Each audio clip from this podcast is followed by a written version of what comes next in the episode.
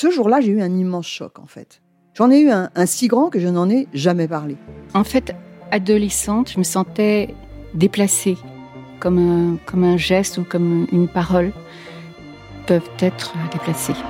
En famille, en amour, au travail, en société, trouve-t-on jamais tout à fait sa place? Ce sentiment d'être en adéquation avec soi-même, de se rapprocher de la personne que l'on a l'ambition d'être. Une carrière pertinente qui nous rend heureux, un entourage qui nous aime pour ce que nous sommes, une vie qui nous ressemble ou tout du moins nous trahisse le moins possible. Parfois, ce sentiment de cohérence arrive vite, parfois plus tard, quelquefois jamais. Le plus souvent, il se déplace par vagues. Je suis Marion Ruggieri et dans le podcast Les Vagues, un tout nouveau podcast de Elle, j'interrogerai des personnalités sur le moment où elles se sont senties à leur place pour la première fois, mais aussi le moment où elles se sont senties déplacées. Je me rendrai chez elles ou dans un lieu cher à leurs yeux pour qu'elles me racontent ce jour fondateur où elles se sont dit ⁇ Là, je suis bien, je suis là où j'ai toujours voulu être, et c'est moi. Découvrez et écoutez les vagues à partir du 24 octobre sur toutes les plateformes de podcast. Bonne écoute. Hey, it's Ryan Reynolds, and I'm here with Keith, co star of my upcoming film, If, only in theaters, May 17th. Do you want to tell people the big news? All right, I'll do it. Sign up now and you'll get unlimited for $15 a month in six months of Paramount Plus Essential Plan on us. Mintmobile.com slash switch. Upfront payment of $45 equivalent to $15 per month. Unlimited over 40 gigabytes per month. Face lower speeds. Videos at 480p. Active Mint customers by 531.24 get six months of Paramount Plus Essential Plan. Auto renews after six months. Offer ends May 31st, 2024. Separate Paramount Plus registration required. Terms and conditions apply if rated PG. Elle s'attable. Le podcast des femmes qui changent le monde via nos assiettes. Depuis l'aube de l'humanité, les femmes nous nourrissent. Aujourd'hui encore, elles produisent plus de 70% de la nourriture consommée dans le monde et cuisinent la quasi-totalité des repas. Elles sont aussi nombreuses à s'investir pour une alimentation de meilleure qualité. Chefs réputées ou talentueuses méconnues, elles sont les invitées de notre podcast Elles s'attablent. Elle s'attable. Au fil des mots et des rires, elles nous expliquent comment, en traçant leur route, elles inventent les chemins gourmands de demain. Elle s'attable. Une émission présentée par Danielle Jerkens, directrice de la rédaction du magazine Elle à table. Pour ce premier épisode de la deuxième saison d'Elle s'attable, nous avons la chance de passer un peu de temps avec Hélène Darroze, chef à Paris du Marsan et de Joya, ainsi que du Connaught à Londres, qui vient d'être couronnée de deux étoiles Michelin à Paris et de trois étoiles Michelin à Londres. Cette indépendante, affranchie et libre femme va nous raconter son histoire, son parcours et ses coups de cœur. Nous sommes à Marsan, sa nouvelle table parisienne ouverte il y a 18 mois, dans un décor absolument magnifique de cuir, de verre fumé et de murs craquelés. Dans le fond, quelques bruits de cuisine où on s'active et bientôt beaucoup de confidences. Elle s'attable. Bonjour Hélène. Bonjour. Merci infiniment de nous consacrer un peu de votre temps. Alors, l'agenda en ce moment est extrêmement bousculé. Oui, ça c'est sûr que tout a été chamboulé et je suis prise dans une espèce d'emballement euh, assez incroyable. Mais voilà, c'est joyeux, c'est gai, c'est dans une période plutôt morose. euh, c'est quand même euh, porteur d'espoir et, et voilà. Trois étoiles, c'est un peu le Graal.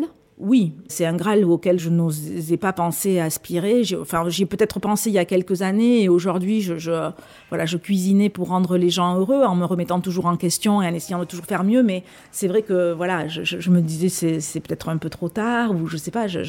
Et puis c'est vrai que quand ça tombe dessus, c'est certainement pour moi l'émotion la plus forte que j'ai reçue dans ma carrière. C'est euh, recevoir de en plus, comme je l'ai reçu dans la surprise, j'ai Oui, l'inattendu.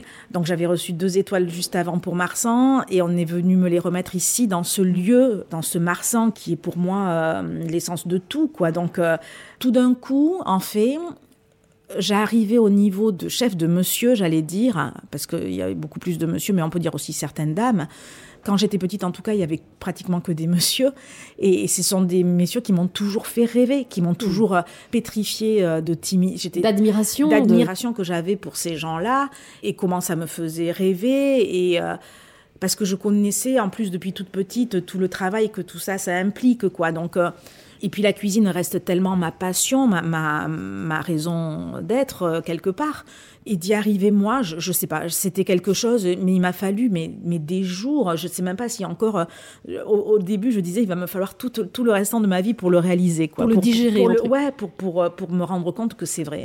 Vous êtes quelqu'un qui a déjoué les pronostics dans votre vie sur beaucoup de choses, notamment votre carrière, tout simplement parce qu'au départ, vous n'étiez pas du tout programmé pour être cuisinière. Ah non, moi je dis je suis un accident, je, je suis une entourloupe presque, parce que oui, c'est vrai que moi j'ai fait des études euh, de commerce hein, qui m'ont amené à rejoindre euh, les équipes d'Alain Ducasse, euh, où j'ai quand même passé beaucoup de temps en cuisine, certes, mais c'est j'ai passé autant de temps dans les Mm. bureaux, hein, puisque c'était mon travail. Et dans Euh, votre famille, qui est une famille de cuisiniers, quatre générations, vous êtes la quatrième génération, il y avait une auberge familiale qui était prédestinée Ah à bah, reprendre? C'était pas moi. Enfin, je, je sais que papa, il l'a souvent dit. Il a dit, euh, moi, dans ma tête, c'était mon fils. Et il y a une certaine surprise quand j'annonce ça. Et même, je me souviens de maman qui me met en garde, qui essaye même de, de me dissuader, quoi. hein. Quand on est femme, en plus, dans ces années, milieu des années 80, euh, on va pas en cuisine. Et la question, elle s'est jamais posée. Mais même, même pour moi, à la limite, elle s'est jamais Oui, posée. vous aviez intégré, Hélène. Ah oui, oui, oui. Le- C'était le euh, schéma. voilà, c'était euh, c'était quelque chose. euh, J'adorais cuisiner, mais ça resterait toujours.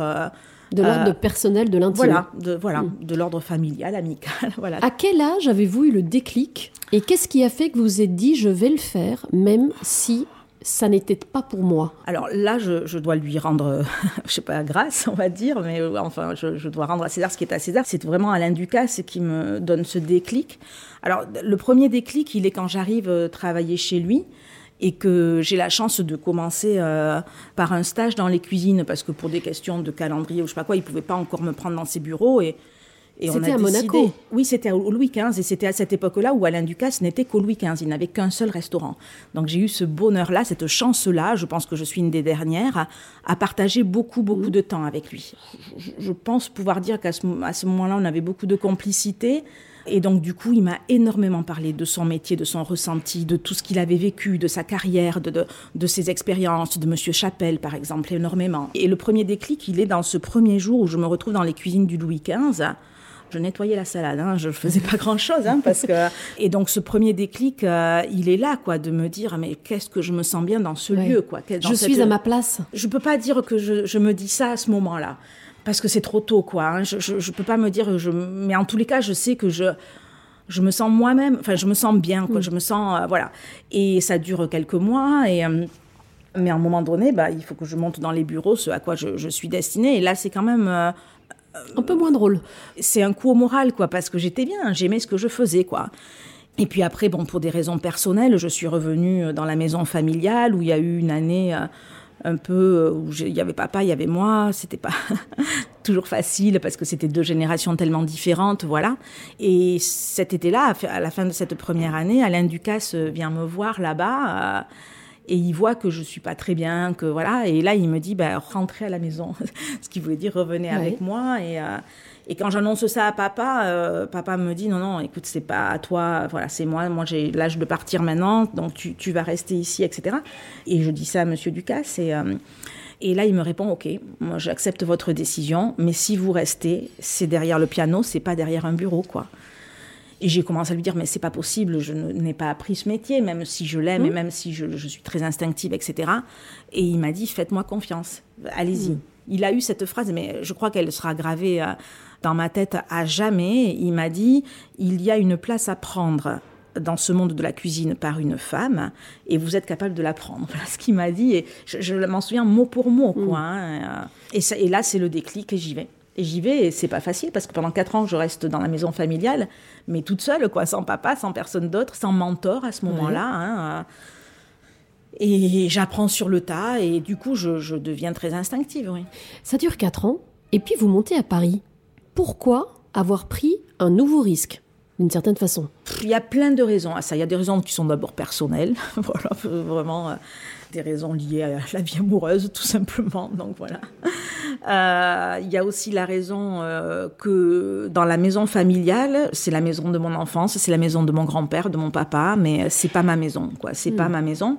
Pour la rendre mienne, il aurait fallu que j'investisse énormément. Et c'est vraiment un endroit des Landes qui n'est pas du tout touristique, qui n'est pas industriel. Où c'est vraiment, je flanche, quoi. J'y crois pas. J'ai peur. Je...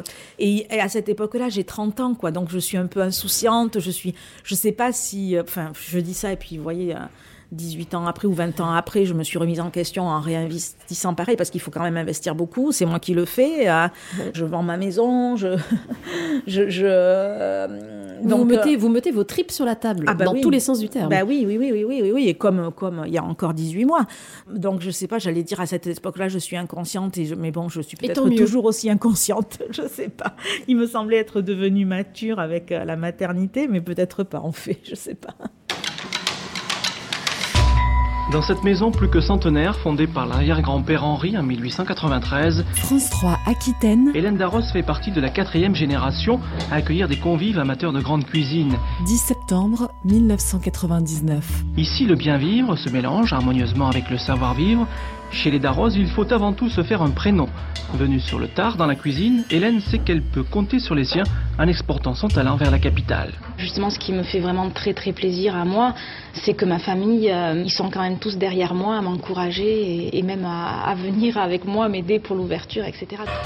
Mais les lustres d'antan ne peuvent rien contre les réalités économiques d'aujourd'hui. Une étoile au Michelin ne suffit plus pour nourrir son monde dans cette petite bourgade du Bas-Armagnac. C'est un peu le problème de toute la restauration et l'hôtellerie en province. C'est sûr que c'est beaucoup plus facile dans les grands centres urbains et notamment à Paris. Il y a quand même aussi des raisons économiques qui motivent mon, mon choix. Les hivers sont longs ici. Hein. À 30 ans, c'est comme une nouvelle carrière qui commence pour la jeune landaise. Pour relever le challenge parisien, il lui faut rapidement reconquérir une étoile. Elle s'attable. En tant que femme, c'est une question qu'on pose à toutes nos interlocutrices. Est-ce qu'il y a des choses qui ont été, il vous semble, plus difficiles Ou peut-être pas finalement Mm. Peut-être parce que juste vous avez fait les choses différemment, Hélène Darroze. Moi, je, je- je suis la très mauvaise cliente pour dire que ça a été difficile, que j'ai trouvé qu'on m'a mis des barrières, etc. Parce que, je- en tous les cas, je ne l'ai pas senti. Alors, est-ce que c'est parce que j'ai aussi euh, un optimisme euh, éternel? Je sais pas, j'en sais rien, que je veux toujours voir le bien, dans, même dans le mal.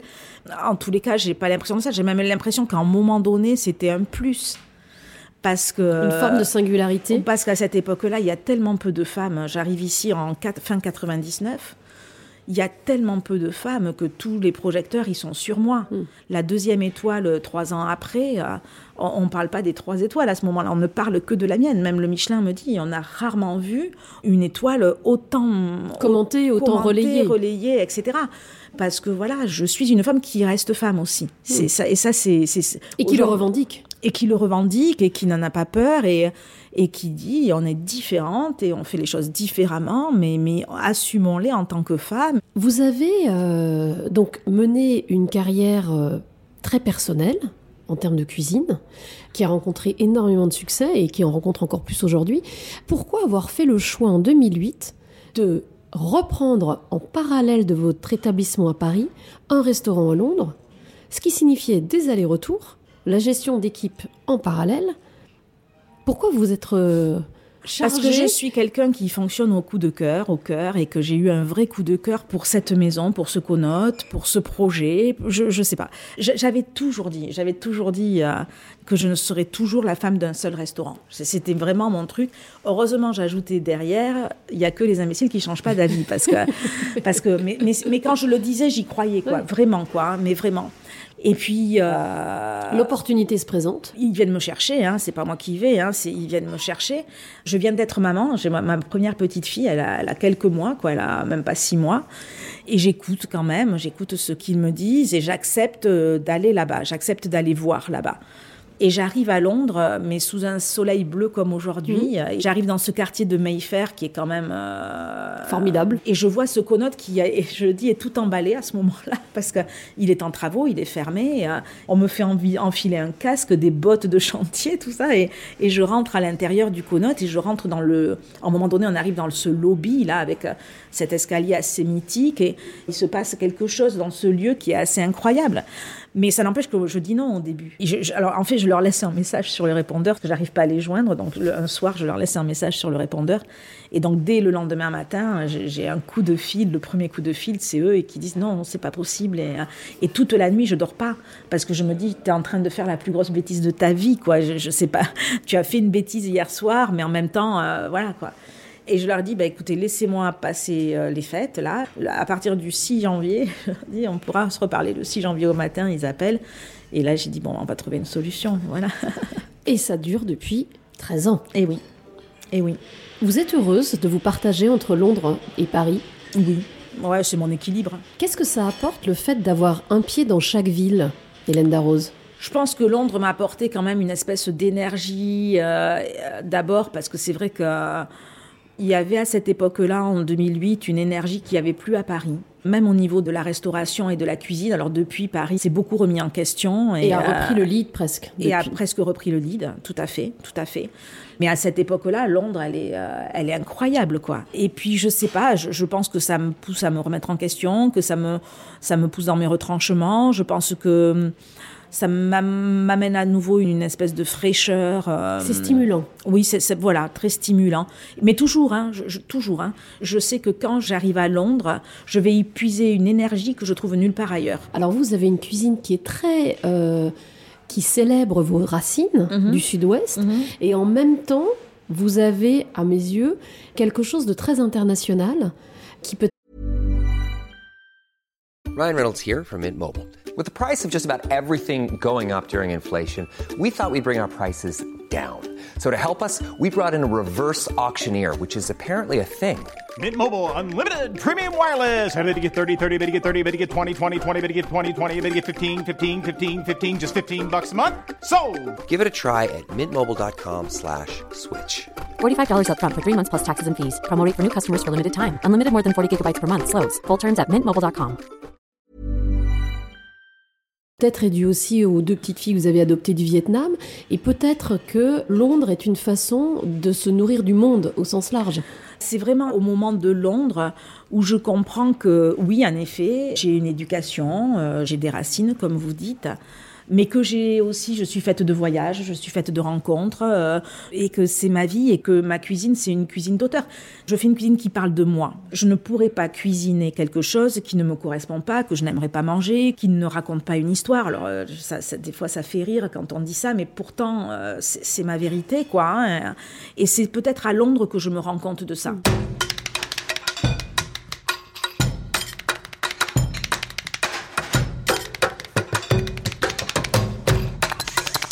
Elle s'attable.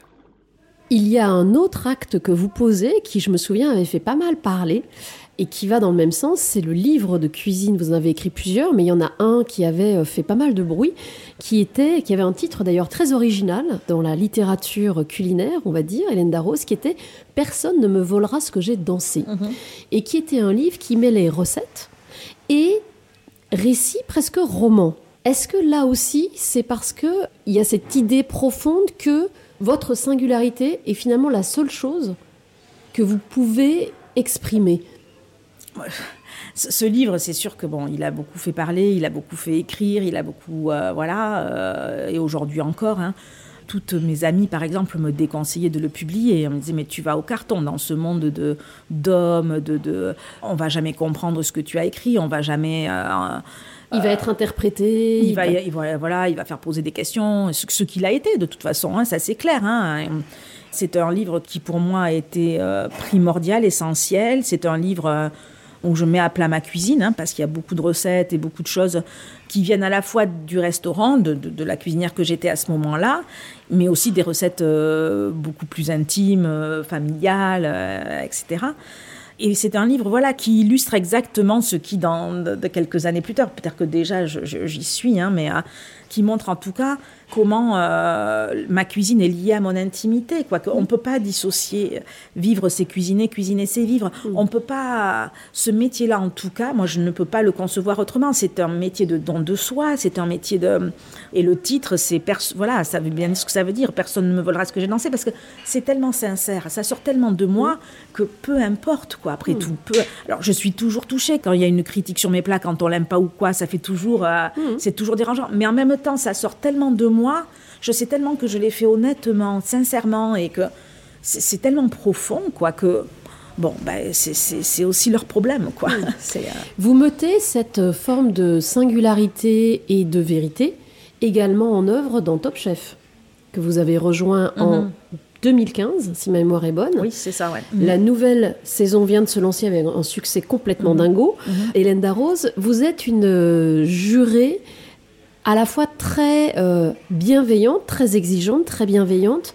Et est-ce que vous pensez que cette émission a également contribué à faire ce que vous êtes aujourd'hui? Aujourd'hui, en tous les cas, elle est partie intégrante de ma carrière. Ça, c'est clair, quoi. Alors bon, c'est sûr que là, ce qui est arrivé au niveau des étoiles, c'est assez perturbant par rapport à ça, parce que je pense que ça va me demander quand même ces étoiles beaucoup plus de temps et d'implication sur les opérations. Donc, euh, mais en tous les cas, Top Chef fait partie de ma carrière et, euh, oui, je pense que ce côté euh, maternel, vous savez, dans, mes cuisines, en fait j'ai appris il n'y a, pas très longtemps, je, rentrais de Joya euh, à pied avec une amie un soir à 11h après la fin du service.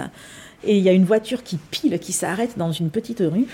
Et euh, deux jeunes, je vois une, fenêtre qui s'ouvre et, j'entends un cri du cœur et qui me dit Maman, maman. Je dis Mais c'est quoi cette histoire quoi? Je ne connais pas, je n'ai pas cet enfant-là. exactement.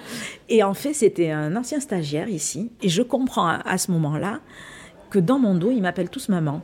Et donc je reviens ici en, disant mais c'est quoi cette histoire et tout et, euh, depuis quand ça dure? Mais ça dure depuis des années. Je m'en suis jamais rendu compte, jamais. Et donc ce côté hum, maternel, je pense que je l'ai toujours eu quoi. Hein. Peut-être avec un peu plus de dureté quand j'étais jeune parce que j'avais la trouille quoi hein, et que j'étais moins sûre de moi quoi. Hein. Mais je, pense que le côté maternel, je l'ai toujours eu, mais que peut-être que ça m'a un peu changé. Ça, je, suis peut-être encore plus comme ça. Oui, vous avez pu exprimer peut-être plus cette facette-là. Peut-être, peut-être. le coup d'envoi de cette nouvelle saison de Top Chef va être donné. Les équipes font les dernières mises en place et les chefs de brigade sont dans les starting blocks pour attaquer cette douzième saison. Hélène Darroze, Michel Saran, Paul Perret et Philippe Etchebest vont une nouvelle fois se battre pour avoir le meilleur candidat dans leur brigade. On entend un certain nombre de critiques aussi sur Top Chef, sur le fait d'un manque de représentativité de femmes dans les sélections, de diversité, etc. Est-ce que ce sont des questions qui vous paraissent importantes aujourd'hui? Alors c'est des questions importantes, ça c'est clair. Maintenant c'est juste le reflet de la réalité de la gastronomie à ce niveau-là, quoi, au niveau de, des étoiles. Et voilà. Parce que dans les écoles hôtelières, euh, c'est à peu près 50-50, hein, en, termes de genre, en tout cas. Hein, de, diversité, je ne sais pas, mais en termes de genre.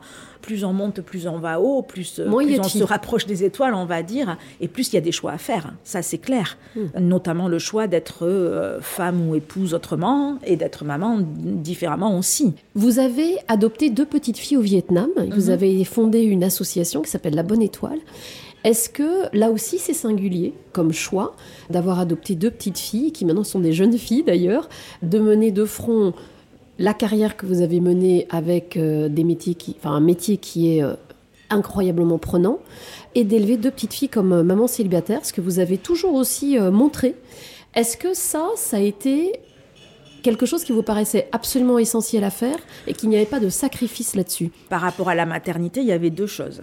Depuis que je suis adolescente, je voulais adopter. Je ne sais pas si c'était euh, l'idée de d'aider, de, de, de, faire partager euh, ce qu'on avait à d'autres. Je ne sais pas ce qui m'a motivé là-dedans, mais en tous les cas, c'est quelque chose qui m'a toujours habité depuis l'adolescence, quoi. Hein, depuis l'adolescence. Ça, c'est une première chose. Sincèrement, je, je, savais que ça arriverait dans mon parcours de vie. Enfin, ça, c'était la première chose. Et la deuxième chose que je savais, c'est que si je ne passais pas par la maternité, pour moi, ma vie aurait été un échec. Je ne pouvais pas concevoir ma vie sans la maternité. Et je persiste à dire que c'est la plus belle chose qui me soit arrivée dans la vie, la chose la plus importante, la plus joyeuse, la plus importante. Ouais, c'est un truc de fou. Alors c'est vrai que j'ai d'abord euh, privilégié ma carrière, hein, parce que je voulais être maman bien, je voulais le faire bien. Et je n'ai été maman qu'à 40 ans, quoi. Parce que déjà, j'étais plus mûre, quoi. Hein, donc j'acceptais l'idée de déléguer, ce qui n'était pas évident. Euh, ensuite, j'avais des collaborateurs autour de moi qui avaient appris de moi moi, qui connaissait mon univers, en qui j'avais confiance, mais surtout qui m'avait compris. Moi, être maman, c'était deux nounous euh, à plein temps euh, au début, quoi, parce que... Une organisation absolument phénoménale Voilà. à mettre en œuvre. Moi, je pars le matin à 9h, je rentre euh, à, à minuit, euh, 5 jours sur 7. euh, euh, je prends une heure, j'essaye l'après-midi pour être avec mes filles, mais... euh, et puis alors après, il y a eu Londres. C'était fou, quoi. Mais sincèrement, euh, aujourd'hui, j'ai deux petites filles qui sont juste incroyables, qui sont super équilibrées, qui sont très ouvertes, qui, euh, voilà... je- je- Très joyeuses. Très joyeuses, très, euh, très curieuses, très... euh, et comme j'ai toujours fait le choix d'habiter juste à côté de mes lieux de travail, que ce soit ici ou à Londres, elles pouvaient venir quand elles voulaient. Combien de samedis soirs à Londres, j'avais la poussette dans mon bureau. Charlotte, euh, je collais euh, deux fauteuils l'un contre l'autre et elle s'endormait sur les deux fauteuils comme dans un lit et Kitri dormait dans la poussette. Voilà, c'était, euh, ça- c'est la vie qu'elles ont eue. Elles ont grandi dans une cuisine comme moi j'ai grandi dans une cuisine. Est-ce que euh, vous diriez que la liberté, Hélène Darroze, est une composante essentielle de votre vie? Je, je- me sens jamais vraiment libre parce que premièrement j'ai à peu près 150 collaborateurs et j'en suis responsable. Donc ça C'est un petit fil à la patte. voilà. et j'ai deux petites filles à élever euh, j'ai des emprunts à rembourser etc donc euh, il faut qu'on peut pas non plus euh, comment dire vivre sa liberté à 100% C'est une quoi. liberté très engagée, on voilà, va dire. Voilà. Mais par contre, ce qui est de- très important pour moi, mais c'est lié à la liberté, je pense, c'est de, de pouvoir être moi, quoi, de pouvoir être moi-même et d'être- en accord avec moi-même. Et bon, ben, oui, c'est lié à la liberté, quoi, je, je, je, je pense. Oui, et vous êtes prête à payer le prix, entre guillemets, de cette liberté? Ah, ça c'est sûr. Je peux pas tricher. Être femme en cuisine, c'est très différent d'être un homme en cuisine? Hélène Darroze, ou est-ce que vous pensez que ça n'est pas pertinent de faire la distinction? Moi, je pense que c'est pertinent, même si je dis toujours qu'il y a des hommes qui en fait sont très féminins et des femmes qui ont des comportements très masculins. Mais moi, je dis que c'est très différent. On n'est pas foutu pareil. On n'est pas foutu pareil. On n'est pas câblé pareil. On fait un métier qui est lié à l'émotion, qui est lié. euh, on n'a pas les mêmes émotions, on n'a pas la même sensibilité. Donc, euh, j'ai l'impression que nous, les femmes, parce que je, je, je pense par exemple, euh, je sais pas, je pense à Dominique Crène, avec qui je suis très proche, à Christine Ferber, à Hélène Arsac, à, euh, Nadia Santini. On est là pour donner du bonheur, quoi. On est là pour partager. Voilà. Et les hommes, et c'est quelque chose que je respecte tout à fait. Et une fois de plus, il y a des exceptions, hein, le- voilà. hein. Mais les hommes, ils sont là d'abord pour montrer ce qu'ils savent faire. Voilà, moi, je sais faire, je maîtrise cette technique, moi, je sais l'appliquer, moi, je sais, voilà. Et après, on, on pense à l'émotion. Alors que moi, ma démarche, elle est complètement différente. Mais en tous les cas, euh, voilà, ça commence en tout cas, nos moments de création, ça commence tout le temps, que ce soit ici ou à Londres ou même à Joya, ça commence par, on est face à face, avec un papier et un crayon, et je leur raconte ce que, à ce moment-là de, de notre vie, je, je voudrais qu'on fasse. Elle s'attable. Hélène Darroze, en ce moment, nous vivons une crise particulière, le- la crise du Covid, dont tout le monde a entendu parler. Les restaurants sont fermés, nous sommes à Marsan et il y a du monde en cuisine qui travaille. Il y a, j'imagine, dans les différents restaurants, des menus à emporter, en tout cas chez Joya et chez Marsan. Marsan, on a juste fait pour Noël. Faire la, de la cuisine gastronomique à En emporter, livraison en livraison, c'était déjà un challenge, mais on y est arrivé et on le fait à Londres et on y arrive bien. On a fait des plans en tout cas qui s'adaptent à ça et pourtant je pensais que c'était pas possible et que voilà. Mais ça demande beaucoup de main d'œuvre et c'est vrai que c'est pas très rentable donc du coup euh, on, a abandonné mais par contre donc on le fait à Joya sur une cuisine beaucoup plus bistronomique sur Mhm. des viandes confites Alors, sur je, des je précise, absolument délicieuse. hein. C'est complètement dingue, le poulet frit est fou, le- tout est fou là-bas. Parce qu'à côté de ça, on a lancé une ligne de burgers, de burgers un peu premium, hein, euh, où on fait le pain nous-mêmes, où on fait le ketchup nous-mêmes, où on fait tout nous-mêmes, hein, et qui a beaucoup de succès aussi. Donc du coup, ben, on a ouvert Marsan pour faire un deuxième point de vente de burgers et agrandir le, le cercle de distribution dans Paris. Et en même temps, on a délocalisé toute la production, les mises en place pour le takeaway ouais. de Joya, parce que c'était trop petit. D'accord. Cette période très bizarre qu'on vit depuis un an, ça vous a fait envisager votre métier un peu autrement aussi? Oui, oui, je pense que là, on va aller encore plus à l'essentiel, quoi. Le goût, le goût, le goût, comme je dis, et le produit, le produit, le produit. Ça, c'est clair. Pour moi, il est hors de question, je suis très franche. hein.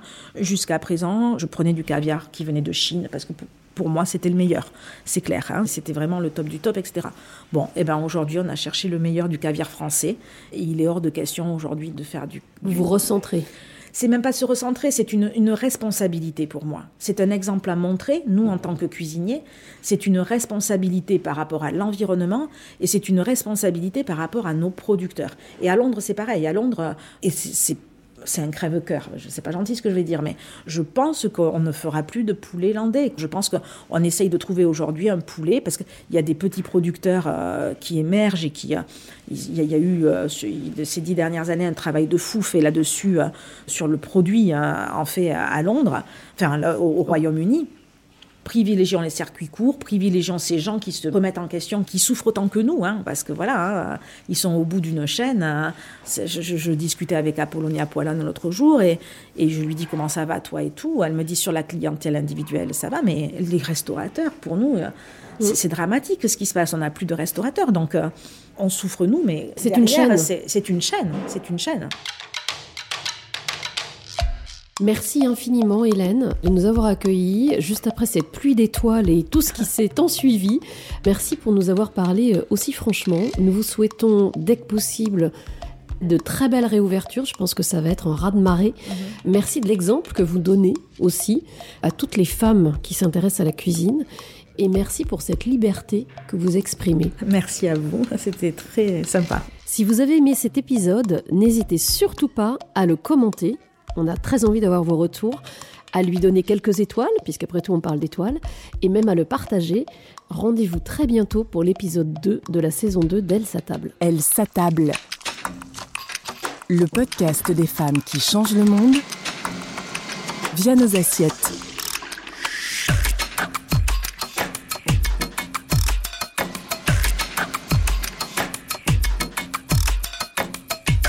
Elle s'attable en podcast sur toutes les plateformes de streaming. Ever catch yourself eating the same flavorless dinner three days in a row? Dreaming of something better? Well, HelloFresh is your guilt-free dream come true, baby. It's me, Kiki Palmer. Let's wake up those taste buds with hot, juicy pecan-crusted chicken or garlic butter shrimp scampi. Mm. Hello Fresh. Stop dreaming of all the delicious possibilities and dig in at HelloFresh.com. Let's get this dinner party started.